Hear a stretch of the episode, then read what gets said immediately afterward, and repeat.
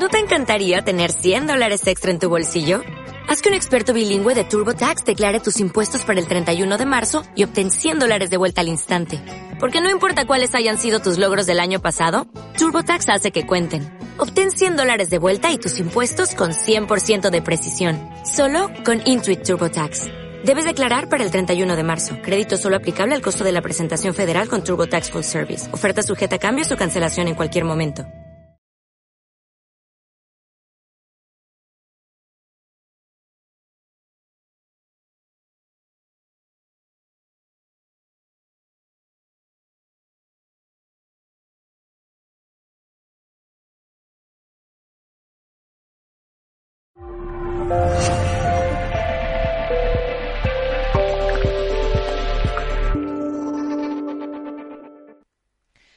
Hola, ¿qué tal? ¿Cómo estáis? Bienvenidos y bienvenidas un día más a un nuevo directo. Hoy tenemos una interesantísima entrevista que hemos titulado ¿Existen lugares protegidos por seres invisibles? Estará con nosotros Jesús Callejo y será una entrevista conducida por nuestro compañero Alfredo Alcázar. Nuestro invitado, Jesús Callejo, tras terminar la carrera de Derecho y desempeñar diversos puestos jurídicos en la Administración del Estado, decidió dejarlo todo y dedicarse íntegramente al misterio. Que empezó esta última etapa en la que se asentó en, en Madrid, ha publicado varios libros, ha investigado y divulgado numerosos temas relacionados con este mundo y con otros mundos, tanto en prensa, en radio como en televisión, pero sin olvidar nunca que el mayor y más intrincado enigma es el que reside en el corazón del ser humano. Bien, pues antes de darle paso a esta entrevista, me gustaría informarte de las giras que Mindalia llevará a cabo durante los próximos meses por Latinoamérica y Estados Unidos. Estará con nosotros María del Mar Rodilla, Adolfo Pérez Agustí, Miquel Lizarralde, Ángeles Walder, Esther Enguema, Enrique Simó, Carolina Corada y Ricardo Bru. Es un evento organizado por Mindalia Giras, donde especialistas y maestros en espiritualidad, salud y conocimiento estarán en Latinoamérica y Estados Unidos dando conferencias, talleres y también consultas privadas. Si quieres más información, entra en nuestra página principal www.mindalia.com en la sección Gires que te encontrarás en el menú superior y entra también si quieres en la imagen que hay en la parte superior de nuestra página principal y ahí vas a encontrar toda la información que tenemos disponible para ti. También, antes de, comenzar, me gustaría recordarte que puedes participar de manera activa en nuestro chat. Pon tu, tu, pregunta con la palabra pregunta en mayúscula, a continuación el país desde donde nos estás viendo y luego ya puedes formular el texto de la pregunta en cuestión que le vamos a trasladar a nuestro invitado de hoy durante el ratito que, que va a durar esta conversación. Y ahora sí, vamos a darle paso ya a nuestro compañero Alfredo para que pueda comenzar esta entrevista con Jesús Callejo. Hola, ¿qué tal, Alfredo?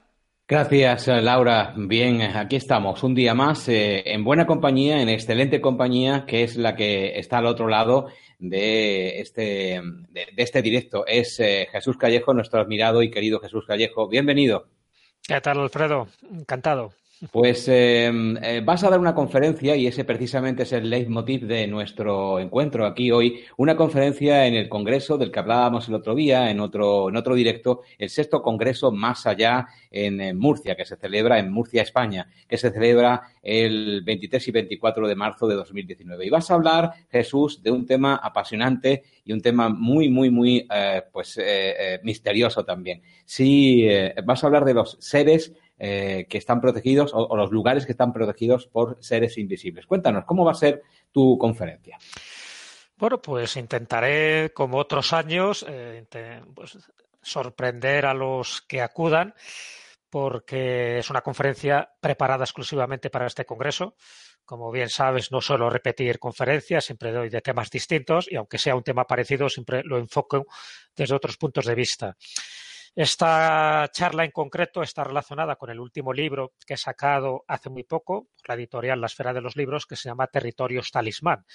Y básicamente en ese libro lo que hablo son de lugares, territorios, eh, ciudades, mm, enclaves que tienen una protección no solo física, sino también espiritual, relacionada con los dioses, relacionada con los ritos. ¿Para qué? Pues no solo para defenderse de los enemigos potenciales, sino también para defenderse de enfermedades, eh, de epidemias como la peste bubónica en aquel momento, o de otro tipo de, de incidencias, tanto a nivel global como a nivel familiar. Entonces, son elementos que muchas veces pasan desapercibidos en muchas culturas, incluso elementos físicos que se pueden ver en los templos, y por ahí van los tiros de ese libro en general y la charla en particular hablaré de distintas religiones, como puede ser el hinduismo, el budismo, el sintoísmo en Japón, como puede ser el islam o el cristianismo, para destacar aquellos elementos que protegen a ese templo y protegen a los fieles. Algunos son visibles, otros no tanto, y es como una forma de indicar al turista y al viajero que entre en una sinagoga, que entre en una mezquita o que entre en una catedral, en qué se tiene que fijar, porque esos elementos están ahí por algo, obedecen a una intencionalidad y esa intencionalidad suele ser el proteger, el proteger al templo, por una parte, y proteger a los fieles que están rezando en ese templo. Eh, tus conferencias, tus charlas, siempre distintas, además, muy amenas, son también muy, muy visuales. ¿Tienes preparado también impactos visuales como normalmente nos acostumbras? Sí, porque en este caso, claro, al hablar de, de símbolos, de elementos eh, apotropaicos, que son elementos de protección, evidentemente una imagen vale más que mil palabras. Entonces, si yo quiero señalar distintos aspectos que a mí particularmente me llama la atención cuando entras a una mezquita, una sinagoga, un templo hinduista o un templo budista, tienes que verlo porque a partir de ese momento, cuando alguien entre ahí, que es lo que voy a intentar hacer en la charla, una especie de recorrido virtual por estos lugares, cuando alguien entre en uno de estos templos de distintas religiones, se fije en determinados detalles, porque esos detalles, ya digo, no solo son ornamentales, no, son, no están ahí para adornar ese templo, sino que están ahí para cumplir una función específica. Y esa función específica eh, sería genéricamente lo que yo denomino los guardianes invisibles del lugar. Estamos hablando de lugares religiosos, de lugares sagrados, pero quiero no solo enfocarlo en el mundo cristiano, que es el, más, el que más conocemos, sino en otro tipo de religiones. Y ahí es donde yo espero un poco sorprender, o sea, cosas que para mucha gente pueden ser cotidianas dentro de una iglesia, de una catedral o de una ermita románica, por ejemplo, pues que pasan desapercibidos. Entonces, señalar un poco con esas imágenes y con esa explicación que voy a intentar dar, señalar que está ahí para una función específica, que la orientación, que ciertos capiteles, que ciertos símbolos, que ciertas reliquias tienen siempre esa sensación de protección, con independencia de que uno crea o no crea en ello. Eso también es importante, porque la gente puede decir, bueno, si yo no creo en eso, a mí no me afecta. Bueno, sí afecta porque estamos hablando de un tipo de energía que emanan esos objetos. Entonces, bueno, pues todo esto, como tú bien decías, tiene que ver con la historia de las religiones, pero tiene también que ver con el misterio del ser humano, es decir, cómo el humano siempre se ha protegido, ha intentado protegerse de cualquier calamidad, de cualquier incidencia negativa, con multitud de espíritus, de, elementos, que pueden ser pirámides, obeliscos, estatuas o todo tipo de reliquias. Bueno, pues yo creo que eso es bueno hacer un muestrario genérico y, bueno, pues lo que me dé tiempo en esa hora más o menos que durará mi exposición.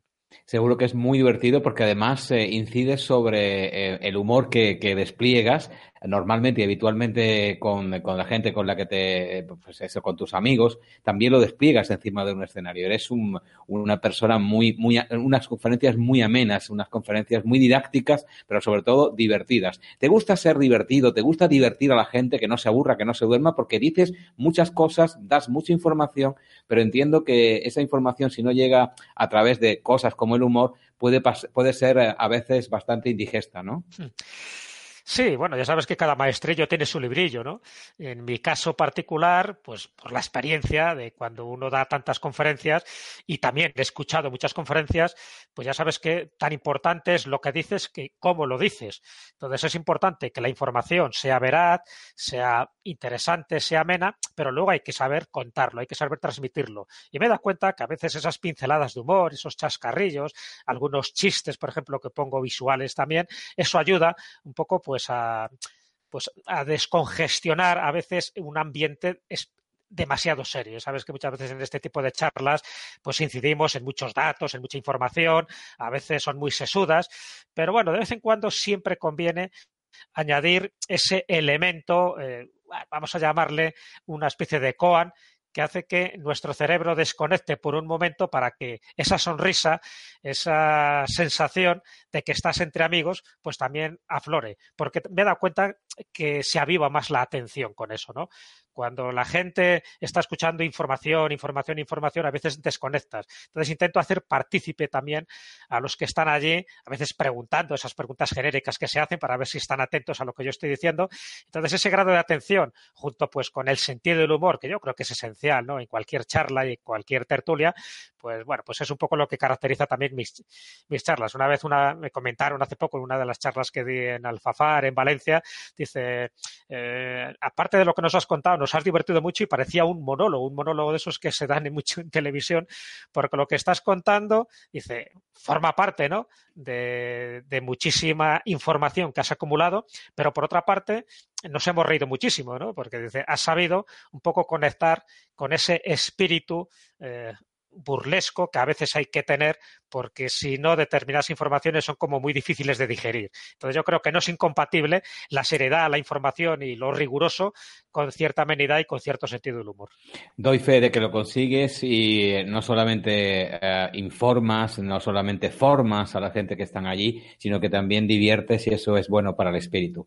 Hablemos eh, de nuevo, volvamos a, a recordar que eh, Jesús Callejo estará en el sexto congreso más allá en el Teatro Circo de Murcia, en España, del 23 al 24 es el evento y uno de esos días es eh, la participación, la, la, colaboración de Jesús en un congreso cuya actividad eh, se destina o cuyos beneficios se destinan a causas solidarias. Este año una causa solidaria muy importante de cara a niños que tienen enfermedad, una enfermedad bastante rara y el congreso se ha, más allá se ha volcado con esta, con esta ayuda. Yo en algunos viajes que he podido hacer por, uh, por, por, Latinoamérica, en este caso por México, he podido descubrir en algunos cenotes, yo creo que en todos los que estuve, y estuve en muchos, que hay en algunos lugares, en recovecos de, de, de, esos cenotes, eh, unos eh, muñequitos que quieren eh, simular o que, o que encarnan de alguna manera eh, simbolizan los protectores de ese lugar, porque me decían que en cenotes eh, con, con, profundidades importantes incluso había desaparecido gente y quien no entraba con respeto en esos lugares, eh, no se manifestaba respetuoso, también fastidiaba a, los, a, a esos habitantes, a esos protectores. Eh, ¿Sabes estas historias de México? ¿Te han, te han llegado? Sí, claro, claro. Ten en cuenta que cada país, cada cultura tiene esos espíritus guardianes, esos espíritus protectores. No hay ninguna cultura que no los tenga. Otra cosa es que sean más o menos conocidos. Lo bueno que tiene México es que todavía siguen activos ese tipo de espíritus. Así como en otros lugares hablamos del pasado, ¿no? Eh, en México sí que se nota esa presencia. Y no solo se, se nota la presencia en las leyendas, en las tradiciones, sino que hay altares. Altares dedicados, por ejemplo, a los aluses. Los aluses es un tipo de duende que se da mucho en el estado de Yucatán y Quintana Roo. A eso me refería, los aluses, precisamente. Exactamente. Y entonces, ellos están muy relacionados, por ejemplo, con los yacimientos arqueológicos. Yo hablo con arqueólogos que me han confesado que cuando han estado haciendo excavaciones arqueológicas, por ejemplo, eso en el Yucatán, con ruinas mayas, se han encontrado a veces con impedimentos extraños, eh, derrumbes, mmm, obstáculos que no estaban el día anterior y que al día siguiente sí están, o andamios que ponían y que al día siguiente estaban pues demolidos. Así, algo que no, no, cuadraba, ¿no? Y que evidentemente no era ninguno de los obreros o de los operarios que estuvieran haciendo esa excavación. Entonces, siempre los chamanes indican de que estamos entrando en un territorio que no es humano, sino que corresponde más a este tipo de espíritus de la naturaleza. Y los espíritus de la naturaleza en aquel lugar en concreto se llaman aluses y están vinculados a la defensa, a la protección de ese tipo de tesoros, tesoros arqueológicos, pero que en el fondo son tesoros de sus antepasados. Entonces, aquel que entra en estos territorios sin el debido respeto, sin el debido conocimiento, sin hacer las ofrendas respectivas, por ejemplo, con nopal, pues sueles tener ese tipo de inconvenientes. Entonces, lo que recomiendan los chamanes es que para que esa excavación o prospección arqueológica siga adelante, tienes que hacerles un tipo de ofrendas y en algunos casos tienes que poner un altar, un altar específico para ellos. Yo lo he visto, por ejemplo, en hoteles. En hoteles, cuando yo eh, me he alojado pues en la zona del Carmen, por ejemplo, en Cancún, pues mm, eh, al lado de los hoteles que pasan desapercibidos, hay mucha gente que no, no repara en ello, hay pequeños altares, unos altares que dices, y bueno, ¿y esto por qué? Son altares dedicados a los alusos y por lo tanto hay que darles también comida, en fin, hay una serie de inciensos específicos para alimentarles o para agradarles. Hasta el punto, y esto es un dato también muy significativo, por ejemplo, en el aeropuerto que, que conduce a Cancún, en uno de los puentes, en el lateral de uno de esos puentes, hay también un altar un altar a los aluses, porque cuando se construyó aquella carretera, en ese tramo en concreto, que era el tramo tabú, el, tramo donde vivían los aluses, pues empezaban a ocurrir este tipo de accidentes que te acabo de comentar. Entonces alguien, un hombre de conocimiento, un chamán, dijo, vamos a construirles este altar, vamos a desviar ligeramente la carretera y a partir de ahí no vamos a tener problemas como así fue. Bueno, pues en homenaje, en honor de aquel incidente y precisamente para tener eh, congraciados a los aluses, que no olvidemos, son los espíritus elementales de la naturaleza que están vinculados a ese espacio territorial, pues a partir de ese momento ya no pasó nada. Algo similar, Alfredo, a lo que ocurre también en Islandia. En Islandia, de vez en cuando aparecen noticias en la prensa donde se dice que se está construyendo una carretera o un determinado edificio en un lugar en el que habita la gente escondida, que son los elfos del lugar. Entonces también hay que hacerles un tipo de altar para que te dejen en paz y para que de alguna forma se divida perfectamente lo que es el espacio de los humanos de lo que es el espacio de los elfos, o en este caso de las criaturas sobrenaturales. Esto parece que es risible, que hay mucha gente que no lo cree. Fíjate que te he contado dos ejemplos de dos países actuales, Islandia, ni más ni menos en Europa, y México, en Mesoamérica, donde a día de hoy se sigue creyendo en este tipo de criaturas y no solo se sigue creyendo, sino que se sigue invocando y haciendo este tipo de altares para tenerlos eh, en paz, para que no te molesten. Eso es algo que a mí siempre me ha llamado la atención. Hasta el punto en el que incluso una carretera eh, eh, nacional es capaz de desviarse para no molestar a los seres de allí, ¿no? Sí, sí, por eso te decía que, que, cuando empiezan a ocurrir incidentes, anomalías de este tipo y cuando sabes que no hay nadie que esté pues no sé, extorsionando ¿no? esa construcción, al final hay que pensar en lo sobrenatural. Y lo sobrenatural encima, cuando queda contrastado pues, por algún vidente, por algún medio, por algún chamán que está diciendo que efectivamente es así y además tienes que construir un altar y en ese momento ese tipo de incidentes dejan de producirse, pues hombre, hay una causa y hay un efecto muy claro. Entonces, cuando se dan esas condiciones, parece que ya todo vuelve en paz. ¿Por qué? Sencillamente porque se ha respetado ese territorio que en el que no tenía que haber transitado el ser humano, que tenía que haber sido respetado. Bueno, pues ya te digo, eso que yo lo he leído en muchísimas leyendas del pasado, ¿no? De sobre todo la Edad Media, a día de hoy se sigue produciendo. Y por eso en Islandia y en México se han desviado carreteras o se ha tenido que construir un determinado edificio en otro lugar, sencillamente porque en el lugar que se, que se había predestinado no era el lugar correcto, no era el lugar sencillamente porque antes ya había otro tipo de criaturas, no humanas, pero ya estaban esas criaturas allí. Jesús Callejo es una persona, un gran investigador, pero también es un gran viajero. Le gusta viajar, le gusta ir a los sitios y también es un gran observador, por lo que yo he observado, me valga el bucle.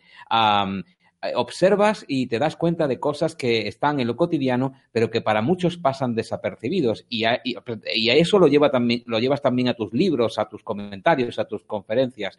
Hay tanto alrededor nuestro desconocido y desapercibido que eh, está en las calles, en los edificios, en los lugares cotidianos donde vamos a, de paseo. Yo creo que esa es la clave. O sea, de nada sirve viajar si al final no te enteras de nada, de lo que has visto. Hay mucha gente que viaja, eh, hace una foto, o las fotos que sean menester, pero no está viviendo y sintiendo el lugar. Esa es la diferencia entre el turista y el viajero, siempre lo hemos dicho, ¿no? El turista es el que va porque, bueno, va en un paquete turístico, normalmente porque va su pareja o va a la familia, pero le da exactamente igual, le da igual que esté en Egipto, que esté en México o que esté en Sudán. Entonces, eso impide al final percibir las cosas con la intensidad que se debería percibir. Por eso el viajero, cuando viaja, observa. El viaje, en definitiva, es el arte del encuentro.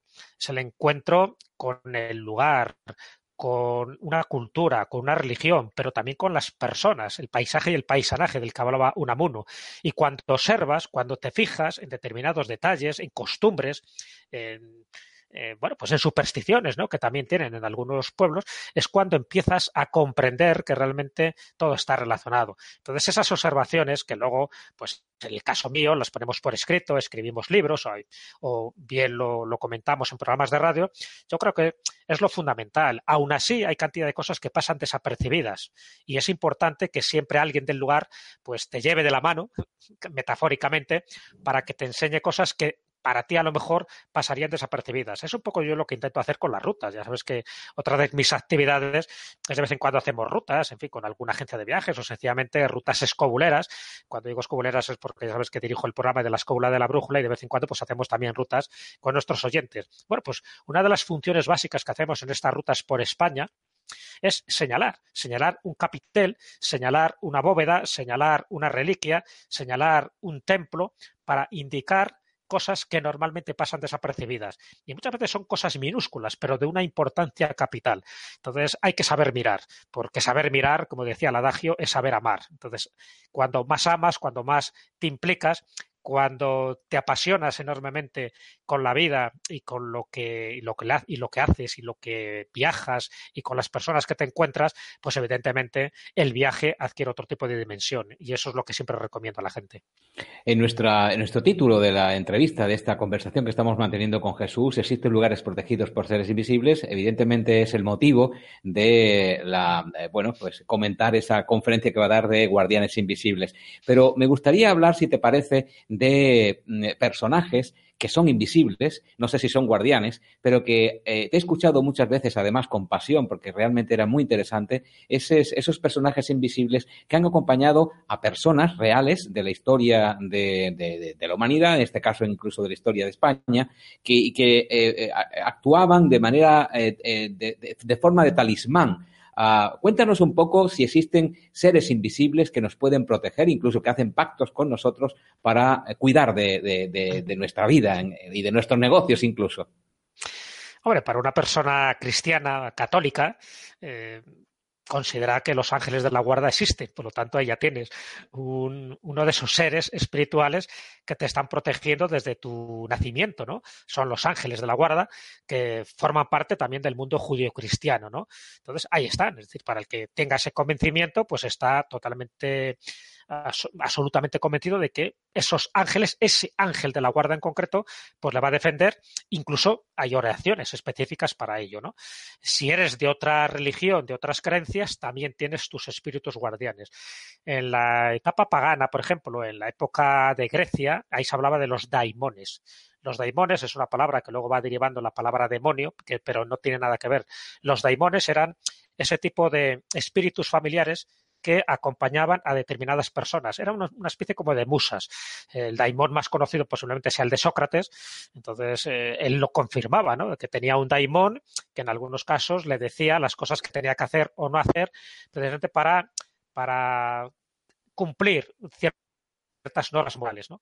Y bueno, pues la gente, algunos lo creían, otros no lo creían, pero es que esos daimones se han ido repitiendo a lo largo de la historia. Hay gente que ha tenido la valentía de confirmar que ha tenido pues una presencia espiritual para ellos, pero también definitiva a la hora de tomar determinadas decisiones. En el mundo romano, pues los dioses manes, los dioses penates eran algo cotidiano para ellos. De hecho, había un larario, los dioses lares, eh, que, los guardaban, los custodiaban y los rezaban todos los días porque pensaban que eran sus espíritus protectores, de la despensa, de la familia, del, ganado, etcétera. Y estamos hablando del Imperio Romano, que casi siempre los enfocamos por el mundo bélico y por las legiones, pero bueno, eran muy supersticiosos y querían en este tipo de cosas. Y a lo largo de la Edad Media y del Renacimiento hay otros personajes que también han afirmado que tenían estos daimones. El caso más conocido y que he escrito sobre él era el del doctor Torralba, un médico de Cuenca, pero que ejerció eh, su profesión en Valladolid y él decía que tenía a un daimón, a un espíritu protector que llamaba Ezequiel. Y este Ezequiel pues le trajo muchas buenas aventuras, pero también alguna que otra desgracia, porque al final la Inquisición tomó cartas en el asunto, intentó investigar lo que había detrás de ese espíritu familiar, pensó que era algo demoníaco y al, al final acabó con sus huesos en la cárcel. Pero él afirmaba tajantemente, aunque solo lo veía él, no lo veían sus compañeros, que tenía un espíritu familiar que se llamaba Ezequiel. Bueno, pues de eso ya te digo que se podrían contar muchos casos y bueno, pues ahí forma parte de esa creencia, de, esa, de ese mundo y de ese pensamiento mágico, pero que es más reiterado de lo que nos podemos imaginar. Incluso este Ezequiel le llevaba volando por los aires a otros países de una forma instantánea. Eh, eh, cuenta un poco eso porque es muy, muy interesante. Tuvo, hombre, hay un caso, esto lo, lo cuentan varios cronistas, uno de ellos es Menéndez Pelayo, en su famosa historia de los heterodosos españoles, que para mí es el manual básico de la España mágica, porque te cuenta multitud de detalles, pero con información, yendo a las fuentes, ¿no? El gran Menéndez Pelayo, pues uno de los grandes eruditos que hemos tenido en España. Y bueno, pues cuando habla de este tipo de, de creencias en la época de la Inquisición y, época peligrosa, porque claro, coquetear con este tipo de criaturas pues te acarreaba varios disgustos, pues uno de los episodios que cuenta Ezequiel cuando estaba en Valladolid es que Ezequiel le invita a ir a Roma. Le dice, ¿quieres ir a Roma? En un tiempo récord. Dice, bueno, pues vale. Y sí que me gustaría incluso ver al Papa o ver algún acontecimiento histórico. Entonces, Ezequiel lo que le invita en el año 1527 es ni más ni menos asistir in situ, en vivo y en directo, al saqueo de Roma. El saco de Roma es el saco famoso, histórico de las tropas de Carlos V cuando entran en Roma y cuando, bueno, el propio Papa tiene que, es encarcelado en el castillo de San Angelo y donde muere el contestable de Borbón. Entonces, bueno, es uno de los acontecimientos más curiosos, pero más trágicos también dentro del mundo católico, porque un católico como Carlos V, ni más ni menos que asedia a Roma. Bueno, pues lo que hace este este doctor, el doctor Torralba, es que con un método sobrenatural, habla de una caña, de un nudosa, junto con una nube, es decir, una especie de nave, de nave bora, acude en cuestión de un par de horas desde Valladolid hasta Roma, cosa que era imposible por un método tradicional, como te puedes imaginar. ¿Y qué ocurre? Que cuando regresa, eh, comete un error, que es contarlo. Entonces, claro, cuando lo cuentas, cuando te conviertes en un bocazas y cuando luego se confirma al cabo de unas semanas que este saqueo de Roma ocurrió y donde se comprueba punto por punto que solo pudo saberlo porque él estaba allí físicamente, entonces es cuando empiezan a tomar cartas en el asunto la Inquisición y eso pues le acarrea varios disgustos, como te puedes imaginar. No fue el único viaje que hizo de esta forma, más bien casi una teletransportación, pero evidentemente ir de Valladolid a Roma en dos horas, yo creo que si lo entendemos en un sentido literal, quiere decir que tenía un medio de transporte que no conocemos, algunos lo llamarían ovni, otros lo llamarían pues un estado de trance o de viaje astral, llámalo como quieras, pero el hecho es que él fue testigo de algo que estaba ocurriendo a cientos de kilómetros de distancia. Fíjate, las personas que están viéndote y están escuchándote, cómo repercuten ellos el tema de los ángeles eh, de la guarda y eh, eh, han recordado una frase que yo hace muchísimo tiempo que no, que no escuchaba, una frase, bueno, una, más que nada, todo una, una, una canción de cuna. Ángel de mi guarda, dulce compañía, no me dejes solo, ni de noche ni de día, no me dejes solo, pues sin ti me perdería. ¿Te acuerdas de toda? Eso te lo han cantado a ti más de una vez y a mí. Claro, claro, hombre, eso dentro del mundo católico, que, los que hemos nacido en ese, claro, en, ese, en esa sociedad y todos hemos nacido, los que tenemos una cierta edad, pues está claro que esa era una de las oraciones que te, que, te decían cuando eras pequeñito, precisamente eso, para protegerte, para que los cuatro, las cuatro esquinas de tu cama pues estuvieran protegidas. Aparte que en algunas comunidades autónomas, en algunas ciudades, también ponían amuletos a los niños para que incluso antes de que fueran bautizados, pues eh, y morían, porque te acuerdas que hace tiempo había muertes infantiles prematuras, pues siempre se intentaba proteger el alma del niño con ciertos amuletos porque pensaban que si moría sin cristianizar, sin bautizar, pues a lo mejor era presa de este tipo de demonios. Entonces, claro, ahí entramos en ese mundo de creencias entre los ángeles y los demonios, entre la luz y la oscuridad, entre el bien y el mal, que es muy llamativo y que no solo se da en el mundo del cristianismo, sino prácticamente en todas las religiones. Esta cantinela, esta canción de cuna de Gabriel Celeste que ha recordado, al igual que hay otras cosas que nos están recordando que nos llevan directamente a la niñez, me da pie a otra cuestión que me gustaría hablar contigo y es, hay eh, frases, hay palabras, hay eh, eh, sonidos que pueden resultar protectores, que pueden resultar pues como talismanes de vibración para poder tener una cierta protección cuando estamos en determinados lugares o en determinadas circunstancias? Sí, sin ninguna duda. Ten en cuenta que el sonido es vibración. Entonces, la vibración, lo que se busca con la música, con determinados instrumentos musicales, incluso con la propia voz, con la boca, pues es buscar también esa protección. Eh, el simbolismo del brindis está ahí. Cuando tú brindas con, una copa, que tiene que ser de cristal o de metal, el sonido que produce el brindis, no el licor, el líquido que hay dentro de esas copas, sino el sonido, lo que crea es una especie de sonido de alta vibración que protege el ambiente. Por eso los brindis lo que intenta es eh, alejar los malos espíritus para que el acuerdo o la reunión o la tertulia que se está produciendo entre buenos amigos, pues esté lejos de cualquier influencia negativa. Eh, acuérdate, por ejemplo, de la sílaba sagrada del hinduismo, que es el Om, que es un mantra. El Om dice que es la, sílaba de la creación, es lo que crea el mundo. En el fondo, al principio fue el verbo, al principio fue el sonido, es lo que nos dice el Génesis, nos dice la Biblia. Entonces, ese Om, ese mantra, que a veces con otro tipo de sílabas, ¿no? como el Om Mani Paz Mejun, eh, lo que te está diciendo, cuando tú lo vas repitiendo de una forma reiterativa, igual que pasa con el rosario, fíjate, dentro del mundo cristiano, del mundo católico, pues ese tipo de frases, de mantras, lo que hace es que creas una vibración y esa vibración lo que hace es que te protege.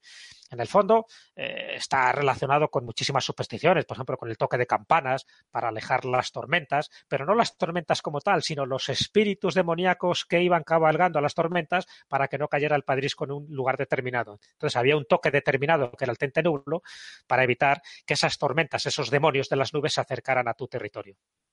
Estamos hablando, bueno, eh, lo del brindis me ha dejado como muy interesado y voy a ir por ahí también dentro de un ratito. Estamos hablando con Jesús Callejo de una forma absolutamente, eh, pues eso, ahí con toda la atención. Mucha gente además está atendiendo esta, esta conversación que estoy manteniendo contigo en directo y eh, con motivo del sexto congreso Más Allá la sexta edición que se celebrará en Murcia, en el Teatro Circo de Murcia, en España, del 23 y 24 de este mes de marzo de 2019. Jesús va a dar una conferencia allí que, en la que va a hablar sobre guardianes invisibles y bueno, pues va a ser súper interesante, ya hablamos al principio eh, de, este, de esta conversación, de lo, de lo interesante que, va a resultar.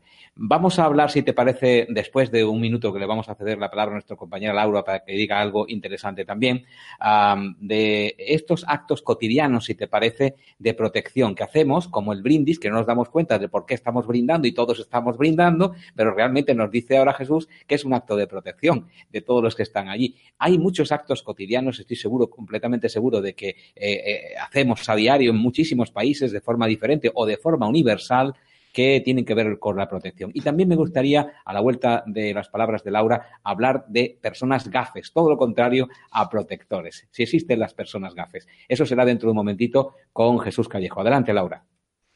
Bueno, pues qué interesante tema estáis tratando ahora mismo, Alfredo y Jesús. Gracias por toda la información que estáis compartiendo.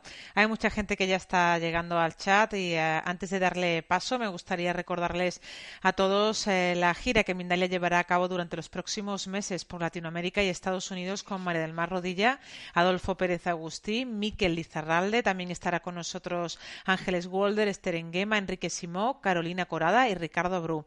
Este es un evento organizado por Mindalia Giras, donde especialistas y maestros en espiritualidad, salud y conocimiento estarán en Latinoamérica y en Estados Unidos dando conferencias, talleres y también consultas privadas. Si quieres más información, métete en nuestra página principal www.mindalia.com y ahí la sección giras que vas a encontrar en el menú superior tienes toda la información disponible para ti. Y ahora sí, ya podemos empezar con, con esas preguntas, Alfredo.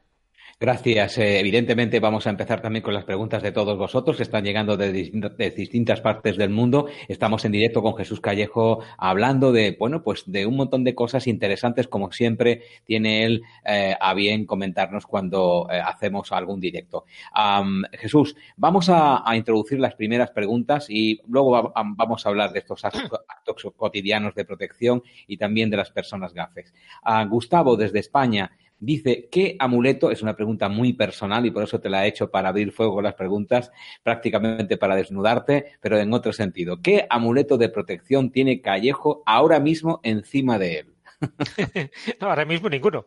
si te das cuenta, tengo una camiseta, eso sí, con todo tipo de de adminículos, La, varita, mágica, el martillo de Thor, o sea que de alguna forma, no sé si se ve ahí. Se aprecia muy bien, se aprecia, muy bien. ¿no? Es una camiseta que me compré que me llamó mucho la atención porque es un diseño, pero hay como muchos elementos de protección que tiene que ver con el mundo mitológico, ¿no? Entonces, bueno, pues me llamó la atención, hasta está la varita de Harry Potter.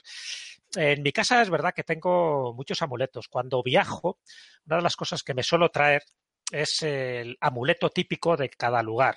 No todos lo tienen, pero cuando lo tienen sí que me lo traigo, ¿no?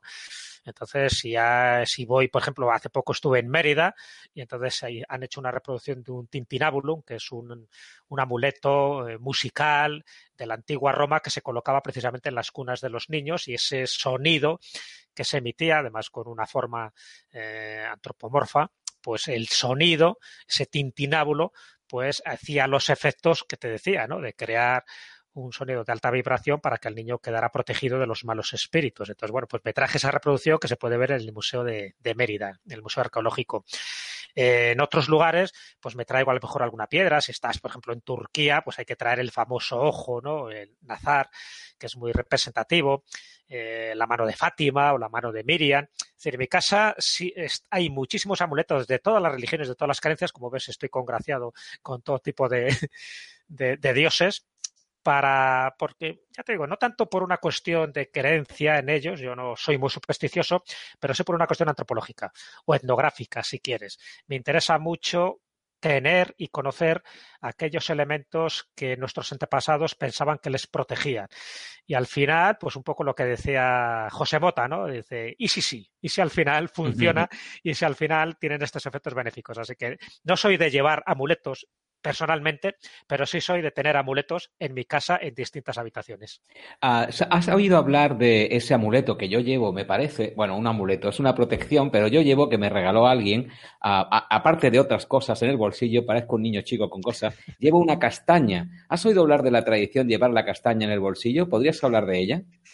Sí, bueno, la castaña son elementos, eh, no sé si de protección, pero sí que forma parte de la superstición. Hombre, también es verdad que la castaña es un elemento muy común en determinadas zonas de España. Entonces, lo que se buscaba a veces era también algo que que pudieras conseguir relativamente fácil, ¿no? También pasa un poco como la nuez. Con la nuez en algunos lugares tiene el mismo efecto apotropaico que tiene la castaña.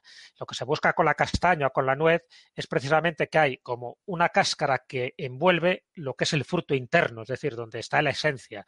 Entonces, a partir de ahí, según qué pueblo o qué localidad nos movamos, pues te tienen unas leyendas u otras para justificar el por qué la castaña se considera una especie de, de amuleto.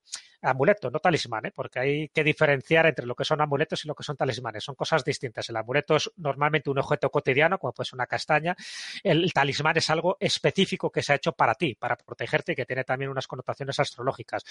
Entonces, la castaña, la castaña de Indias, como se también, siempre se consideraba un amuleto protector, pero no solo de ahora, sino, por ejemplo, incluso de la época de los reyes de, los Astrias. Eh, si ves algunos cuadros, por ejemplo, que pintó Velázquez a las infantas, por ejemplo, de, Felipe IV, verás que dentro de los amuletos que tenían, para que veas que también ellos creían en este tipo de supersticiones y pensaban que con estos amuletos no morirían tan jóvenes, porque antes morían jóvenes tanto plebeyos como nobles, pues eh, se les colocaba cruces, se les colocaba eh, eh, corales, por ejemplo, el coral rojo es otro elemento también apotropaico y se les colocaba castañas. Entonces, fijaros un poco en ese tipo de cuadros que quedan recogidas en las pinturas del siglo de oro y veréis que las castañas intentaban hacer la misma función que podía hacer pues una pequeña Biblia o una pequeña cruz. Entonces, todo eso junto intentaba proteger al, al niño o al infante. Luego no era verdad, porque muchos de estos infantes también morían jóvenes. Yo, en todo caso, como mota, como tú has dicho, y si sí, pues yo la, llevo, en mi bolsillo, ah, vamos a hacer algunos comentarios que nos hacen las personas que están al otro lado, eh, en cualquier lugar del mundo, y que suscitan su sensibilidad y eh, las palabras de Jesús, y también, pues, aportan. Eh, Liliana dice, hace años durante la noche sentía mucho miedo y en medio de la oscuridad se me apareció una figura humana brillante. Se me acercó, me vio la cara y, y fue una experiencia inolvidable inolvidable, hermosa, a saber lo que ocurrió eh, allí con Liliana. A, eh, momentos angelicales, que será el nick que utiliza en YouTube. Los seres humanos tenemos el poder de dominar los elementos. Mis padres me enseñaron sobre cómo dominar el viento. Yo sé de personas que pueden eh, deshacer nubes e incluso apagar y encender electrodomésticos, farolas. Bueno, de, esto, de, este, de este tipo de personas hay un montón. Incluso hay personas gafas, que vamos a hablar ahora de ellas. Pero hay personas que pueden dominar el viento, que pueden eh, pues eso, hacer o deshacer nubes. ¿Te has dado de bruces con alguna de estas personas en la historia? Sí, una vez conocí a una persona que, que, decía eso, que podía deshacer una nube, deshacer una nube maligna, ¿no? Una nube de tormenta, evidentemente. ¿Y cómo lo hacía? El instrumento que utilizaba era una cruz de caravaca. Él tenía una cruz de caravaca de bronce, tenía unas frases, una ejaculatoria, entonces cuando se acercaba a una nube con pedrisco, pues para evitar que el pedrisco cayera en ese territorio, que estoy hablando de una zona de Albacete, muy cerca de Gin, entonces él salía, conjuraba, de hecho, también en, Aragón están los esconjuraderos, que servían también para hacer este tipo de funciones. Es muy curioso porque en el resto de la península estos conjuraderos han desaparecido, pero en la zona de Sobrarbe, por ejemplo, en Aragón, todavía existen. Pero bueno, este que te comento yo, este hombre pues acaba su cruz de Caravaca, hacía un exorcismo, una especie de ejaculatoria que se había aprendido de memoria, y dice que con eso evitaba y desviaba que esa tormenta, pues en lugar de caer en esa localidad, cayera en otra. Con lo cual eso, pues ya sabes que tiene ese efecto dual. Dice, bueno, sí, a mí me ha salvado, pero le has fastidiado al vecino de al lado. Bueno, pues incluso había iguales en aquella época para pagar a gente, que eran eh, los conjuradores de tormenta, se les pagaba para que la tormenta no cayera en su territorio y cayera en el pueblo de al lado. Madre mía, qué oficio. Maripí dice, hay un lugar en Tampico, en Tamaulipas, en México, donde se dice que algo, algo, y lo pone entre, entre comillas, protege la costa de los huracanes. Bueno, es el comentario que hace Maripí desde, desde México. Y una pregunta que nos sí, llega... Sí, es algo curioso porque eso lo menciono, por ejemplo, en mi libro, El ¿Sí? talismán. Además tiene que ver con un elemento extraterrestre, porque eso que protege en Tampico de los huracanes es un, unas varillas que colocaron metálicas por influencia de unos OSNIs, es decir, de objetos submarinos no identificados, cuyos habitantes les dijeron que para proteger sus costas tenían que colocar estas varillas en determinados lugares de la playa. Y dicen que desde entonces, estamos hablando de hace más de 20 años, esos huracanes no se han producido ahí. Con lo cual es muy llamativo porque es un elemento de protección, pero ya no tiene que ver con las creencias religiosas, sino más bien con creencias ufológicas. Ajá, interesante. Más eh, cuestiones que nos plantean los amigos y amigas, en este caso en forma de pregunta, uh, que eh, Cristina hace desde Perú. Dice, hablando de estos eh, guardianes invisibles, lugares invisibles con protección, ¿qué indicios o señales se pueden ver eh, para saber cuáles son estos lugares que tienen una cierta protección. ¿Hay algún indicio que puede saberse? Pues ahí les invito a mi charla del sábado porque ahí es donde hablaré de esos indicios con imágenes. Decir, voy a poner lo que te decía al principio, voy a poner ejemplos de distintas religiones y cuáles son, desde mi punto de vista, los guardianes protectores. Algunos son visibles porque están colocados justo en la entrada de los templos, pero otros no son tan visibles. Hay a veces que son muy sutiles y hay a veces que tienen que ver un poco con rituales, con ceremonias, etcétera, ¿no? Entonces, bueno, pues eh, pondré ejemplos muy concretos, tanto del hinduismo como del budismo, como del islam y tal, para que la gente vea o se fije a partir de ahora que este tipo de elementos que están en estos templos tienen esa función de protección. Recordaros que eh, Jesús va a estar en el sexto congreso de eh, Más Allá, en Murcia, en el Teatro Circo de Murcia, para más, eh, para más detalles. El, del 23 al 24 de marzo se, celebra ese congreso y Jesús va a estar allí con una conferencia titulada pues Guardianes Invisibles. Exacto. Y allí podéis ver y escuchar todo lo interesante que va a contar Jesús. Hay otra cuestión, se suscita muchísima muchísimas preguntas, es muy interesante, uh, que, eh, que, viene de Esporas 47, será también la persona que dice que se llama Esporas 47 en YouTube. ¿Alguna protección para el mal de ojo? De eso sabrás tú mucho. Sufro mucho de eso, dice. Desde niña, es eh, desde niña, y es muy fastidioso y ya he intentado de todo, pero sigo quedando sin energía. Jesús, te ha tocado pues es un tema peliagudo, ¿no? El del mal de ojo. aparte que el mal de ojo hay mucha gente que no sabe muy bien lo que es el mal de ojo. O sea, el mal de ojo muchas veces también es el nombre que se da cuando tú tienes algo que no sabes definir o que no está diagnosticado. Entonces, se utilizaba alegremente antes la palabra de alguien me ha echado el mal de ojo. Y luego, pues era algún tipo de enfermedad que tú tenías y que te debilitaba. Porque una de las características que tiene el mal de ojo, el auténtico me refiero, es que te debilita, te, crea una flojera, eh, te crea una inapetencia y, eso hace pues que te vayas debilitando y en algunos casos pues puedes tener una enfermedad bastante grave. Pero claro, ya te digo, cuando hay mal de ojo de verdad, por suerte, la mayoría de la gente no sabe echar el mal de ojo. Y muchos de los males de ojos que existen eh, son males de ojos involuntarios. Fíjate lo que te digo. Esa creencia todavía existe, por ejemplo, en zonas de Cuenca, de Albacete. Y el mal de ojo es, por ejemplo, sobre todo a niños, ¿no? a niños pequeños, indefensos, cuando alguien les mira con, con, envidia, como diciendo, ay, qué niño más guapo, qué precioso, ay, qué criatura, ojalá yo hubiera tenido una y tal. Entonces, esa especie de, de delectación que tiene sobre las virtudes de ese niño, a veces dicen, eh, este tipo de tradiciones, que le estás generando un mal de ojo. No todo el mundo puede, o sea, que es gente que echa el mal de ojo involuntariamente, pero porque tiene esa capacidad potencial para echar mal de ojo. Entonces, bueno, partiendo de la base de que el mal de ojo existe en algunos lugares, si alguien lo tiene, ¿cómo lo eliminas? Bueno, pues hay muchísimos procedimientos, ¿no? Hay desde el procedimiento del aceite con el agua para saber realmente si está ahojado o no está ahojado. Hay distintos tratados, incluso de la Edad Media, por Enrique de Villena tiene un tratado del ahojamiento, o sea que para entonces era una creencia totalmente universal. Luego hay, pues eso, llevar determinados amuletos. Normalmente los amuletos que tienes que llevar tienen que tener una forma de ojo. Por ejemplo, el nazar, este ojo turco que te decía, para evitar el mal de ojo. Y, hay otro tipo también de, de, protecciones. En cada lugar hay un elemento distinto, ya te digo. Yo he conocido a brujas y curanderas que primero te hacen un para saber si realmente estás ahogado, o sea que eso también es importante, y una vez que estás ahogado, luego o bien a través de unas oraciones jaculatorias o también con la pertenencia o la posesión de determinados objetos, dicen que con eso desaparecería el mal de ojo. Pero ya digo que la gran mayoría de las veces que alguien dice que tiene el mal de ojo, sencillamente es una enfermedad mal diagnosticada. Mir Monray nos hace un reporte desde México. Dice que hay una ciudad intraterrena en Mendoza. No recuerda el nombre. Cree que la ciudad se llama de los Césares, cree. Así que muchísimas gracias. Eh, es más que más, es, un mito, es el mito de la ciudad de los Césares. Es un mito curioso porque tenía que ver con náufragos de la época del pasado, del siglo XVI en concreto. Uno de ellos, además, se llamaba César, nada que ver con Julio César, y de ahí la ciudad de los Césares pero troncado contra Palandia, está entroncado con las siete ciudades de Cíbola, está entroncado con San Barandán, está entroncado con estas ciudades míticas donde están con un plano dimensional, no tanto como una ciudad intraterrestre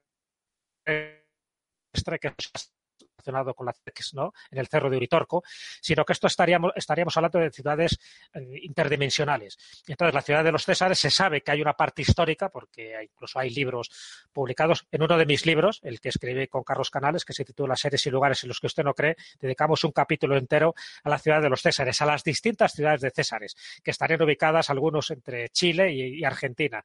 Y tienen que ver con náufragos que en aquel momento se mezclaron, náufragos me refiero eh, europeos, que se mezclaron con nativas americanas, crearon como pequeñas comunidades endogámicas y eso generó una leyenda de un país eh, tipo jauja, ¿no? En Perú. Y luego con el tiempo se demostró, pues eso, que tenía una base real, pero luego hay una parte fantástica y mitológica que se fue añadiendo posteriormente.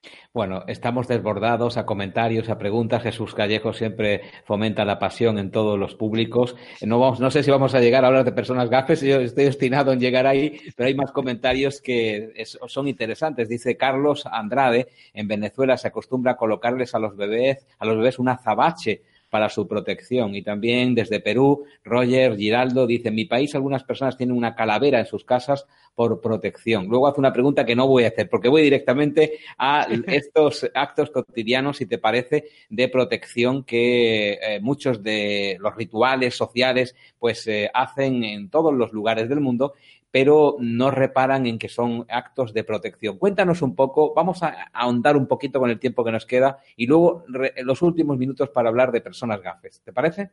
Venga, me parece bien. Vamos allá. Eh, brindis es uno de los que tú has dicho antes. ¿Qué más cosas hacemos que no nos enteramos, pero estamos eh, fomentando con vibraciones o con gestos, pues, eh, protecciones alrededor? Bueno, hay muchas, hay algunas es que es verdad que la gente no es consciente de ello. Eh, hay una frase, como tú bien sabes, cuando quieres que algo se cumpla, que no se gafe, es tocar madera, ¿no? bueno, vamos a tocar madera y entonces tocas madera. ¿De dónde viene esa costumbre, ¿no? Que la gente hace como de forma cotidiana y a veces de manera inconsciente. Viene precisamente de los lignum crucis. Los lignum crucis, que supuestamente son los trozos auténticos de la cruz de Cristo, eh, cuando se empezó a fraccionar y se empezaron a repartir por todo el orbe cristiano, lignum crucis que se multiplicaban hasta el infinito, pues cuando uno de esos crucis, unos trozos de madera, estaba, imagínate, en una ermita determinada, tú peregrinabas al lugar, te daban el lignum crucis para que lo tocaras y lo besaras. ¿Por qué? Porque estabas en contacto con un elemento sagrado, ni más ni menos que con un pedazo de la cruz de Cristo, y eso te otorgaba una serie de beneficios, de bendiciones o de cumplimientos de tus deseos. Bueno, pues cuando se, se, dice voy a tocar madera, estás haciendo un acto supersticioso que tiene que ver precisamente con la sacralidad de este tipo de reliquias crísticas. Eh, muchas tienen también que ver con supersticiones. Muchas sabes que este tipo de protecciones y la superstición van muy unidas. Entonces, cuando, por ejemplo, derramas un salero y tal, ¿qué es lo que haces? Que coges un poco de sal y la, y la echas por tu hombro izquierdo, no por el derecho. ¿Por qué por el hombro izquierdo? Porque en la tradición judio-cristiana decía que en el derecho tienes el tu ángel de la guarda, tu pepito grillo, que te va diciendo, eh, sé bueno, ten cuidado, no caigas en las tentaciones, y sin embargo, el demonio que tenemos en el hombro izquierdo es el que te diciendo que sí, que sí, hazlo, hombre, que solo se vive una vez, no te preocupes, venga, disfruta de la vida, haz una locura. Y entonces cuando se derrama la sal, que la sal es un elemento de protección y también es un elemento purificador, entonces tienes que echar los granos por tu hombro izquierdo para cegar al, demonio que es el que te está tentando o es el que te está intentando llevar por el mal camino, ¿no? Bueno, pues son pequeñas cosas que hacemos de manera inconsciente, pero que tienen que ver dentro de ese mundo de creencias mágicas que procede, pues, prácticamente desde la época romana, porque de los romanos, ¿qué hicieron por nosotros los romanos? Pues muchas de las cosas que hemos heredado son romanas y entre ellas, pues también algunas supersticiones. Hablando de historia, hay reportes de históricos de personas gafes, de personas que es que tenían gafada o gafaban a otras personas la vida? Sí, hay, hay personas que han tenido como, como ese malfario, ¿no? Esas personas que normalmente se llaman gafes. También es verdad que, hay veces hay que indagar muchas veces en esas personas gafes, por ejemplo, no se las puede nombrar, porque basta que las nombres, es como cuando las invocas. Entonces, hay personas gafes que seguro que todos tenemos a nuestro alrededor, algunas son conocidas, son públicas, pero no se las puede nombrar. Bueno, ¿qué ocurre? Que, desde mi punto de vista, ¿no? Más que gafes son personas negativas. Entonces, tú sabes que y esto es un ejemplo y un, consejo que doy a todos los que nos están escuchando y viendo en estos momentos. Eh, la energía sigue el pensamiento. Si tus pensamientos son positivos, atraes cosas positivas. Eso es un poco lo de la ley de la atracción. No había que escribir un libro, un bestseller, para decir una cosa tan obvia. Pero si tus pensamientos son negativos, es decir, estás sumido en una depresión, eres una persona eh, angustiosa, todo lo ves con la botella medio vacía, pues automáticamente, aunque no te des cuenta, estás atrayendo aquello que tú estás generando. Entonces, si esa energía sigue al pensamiento y es un principio básico, alquímico y universal, pues entonces tengamos cuidado con lo que pensamos, porque estamos atrayendo. ¿Cuánto se puede cumplir? Bueno, pues como eso es verdad que se produce una especie de conspiración del universo, como decía Pablo Coelho, y que el universo conspira para que las cosas que tú piensas y deseas se vayan cumpliendo, pues ten cuidado, piensa cosas positivas, porque si lo que piensas son cosas negativas,